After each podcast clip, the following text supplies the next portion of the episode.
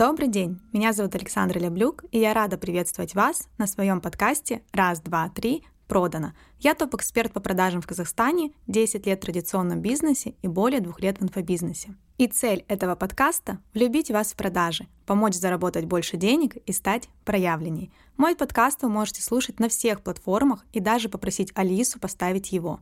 Не забывайте ставить лайки и писать комментарии. Так вы помогаете продвигать проект, и я буду понимать, что вам это интересно и полезно. В сегодняшнем выпуске мы поговорим о том, как бороться с прокрастинацией и победить. Или я бы назвала этот выпуск по-другому. Как честно себе сказать, что у меня есть проблема. Я прокрастинатор. Давайте поговорим вообще о самом понятии прокрастинация. Что это такое? Прокрастинация — это пауза между желанием что-то делать и самим действием. Человек специально откладывает важное дело на потом, даже если знает, что от этого ему будет хуже. В итоге ему часто приходится все делать в последний момент. Прокрастинация — это зараза, от которой невероятно трудно избавиться. До определенного момента тебе настолько комфортно, что даже когда дедлайн сгорел еще позавчера, и команда или клиент пишет тебе каждые 15 минут, где результат, где отчет, где статья, ты все равно находишь время спокойно полистать Инстаграм. Чтобы понять, как бороться с прокрастинацией, нужно понять, что это такое, почему она возникает и чем грозит. Для начала это не просто модное словечко, которым мы заменили слово «лень», а такое мнение есть. Прокрастинация и лень – это два разных понятия. Лень – это отсутствие желания действовать, работать. Это такое состояние, в котором ты не хочешь делать что-то конкретное или вообще все – то есть, когда ты ленишься, ты полностью избегаешь выполнения каких-то задач. Пройдет час, второй, и к задачам ты можешь так и не приступить, просто потому что лень. Прокрастинация — это постоянное, осознанное оттягивание, откладывание дел на потом, чтобы заняться ими в последний момент. Когда ты понимаешь, что надо сделать, и внутри у тебя такой, знаете, сверчок сидит, но ты все равно откладываешь все на последний момент. И самое интересное это то, что происходит с нашим мозгом в момент, когда мы откладываем дела на потом — Вообще, человеческий организм — это просто потрясающий объект. Нашими эмоциями и действиями управляют гормоны. И один из самых сильных гормонов — это дофамин, который вырабатывается в результате приятных переживаний или ощущения чего-то очень приятного. Наш мозг знает о тех действиях, которые в прошлом приводили его к состоянию дофамина и стремится их повторить. Если одна задача обещает стимулировать более высокий уровень радости удовлетворения, нежели другая, то мозг будет цепляться за выполнение той задачи, которая приносит удовольствие, избегая других менее приятных задач. Именно поэтому вместо задач по работе, которые нам важны, мы занимаемся какой-то приятной ерундой. Для чего я сейчас рассказываю про мозг, про гормоны, чтобы вы поняли, что это то, что идет из нашего организма. Мы не можем с этим бороться. Мы не можем бороться с мозгом, мы не можем бороться с гормонами. Но мы можем понимать причинно-следственные связи и влиять на них. В мозге человека есть область, которая отвечает за процесс прокрастинации. Это миндалевидное тело, или по-другому ее называют амигдала. Она отвечает за автоматические эмоциональные реакции на ситуацию – то есть принимает участие в формировании эмоций, в том числе чувства страха, удовольствия, радости. Когда вы переживаете по поводу огромного количества задач или какой-то сложной работы, за которую нужно взяться, амигдала провоцирует реакцию боя, это сопротивление или отступление, игнорирование, которые являются одним из самых древнейших инструментов самосохранения человека. То есть, когда перед нами стоит какая-то сложная задача, которую мы не хотим выполнять, в которой есть очень много каких-то для нас страшных эмоций, то амигдала пытается защитить нас от чувства паники, от чувства депрессии, от неуверенности в себе, от того, что вдруг у меня не получится. Она в этот момент нас защищает. И когда мозг распознает сигналы беспокойства, то в этот момент у нас поднимается в крови уровень адреналина.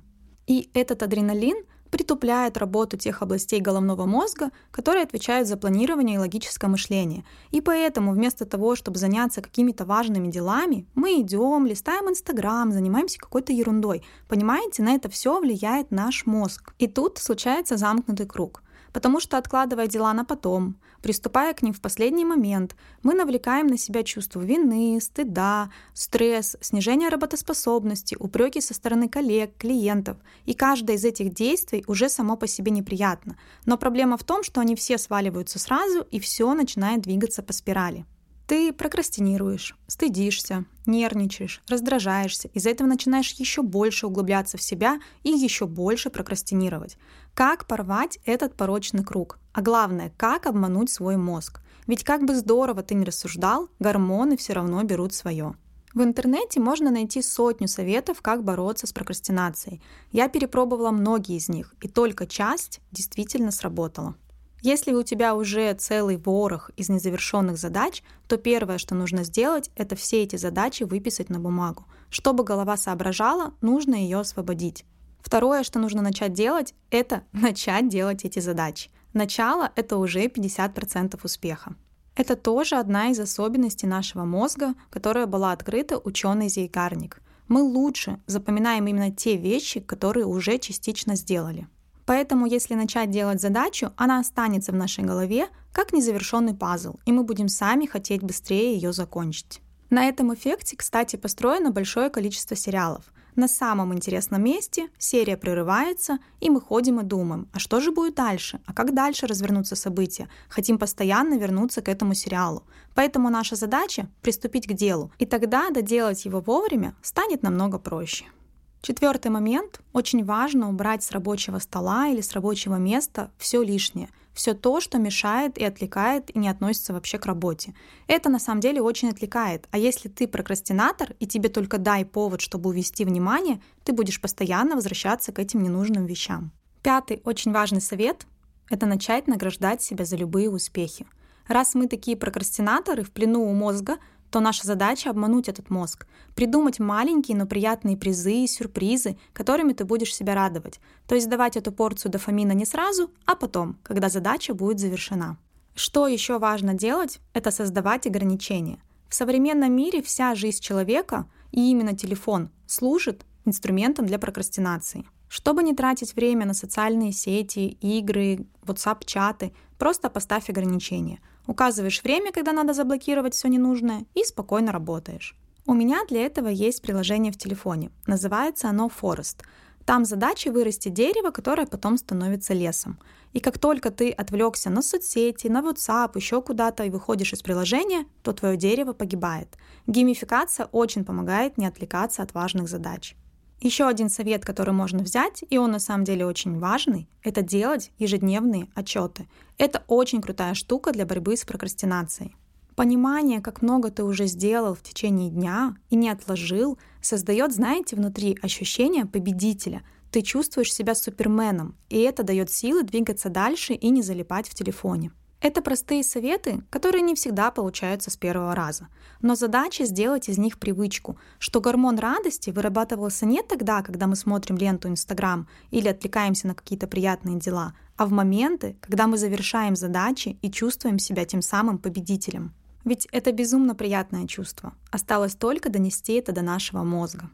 Я с вами прощаюсь, мои дорогие прокрастинаторы. В описании к этому подкасту вы можете найти контакты и написать мне в директ, если остались какие-то вопросы. А также не забывайте ставить звездочки и писать комментарии. Это будет приятный обмен благодарностью за мой полезный контент. Спонсор подкаста – трансформационный тренинг про деньги от Ерлана Ахметова. До встречи в следующих эпизодах. Раз, два, три.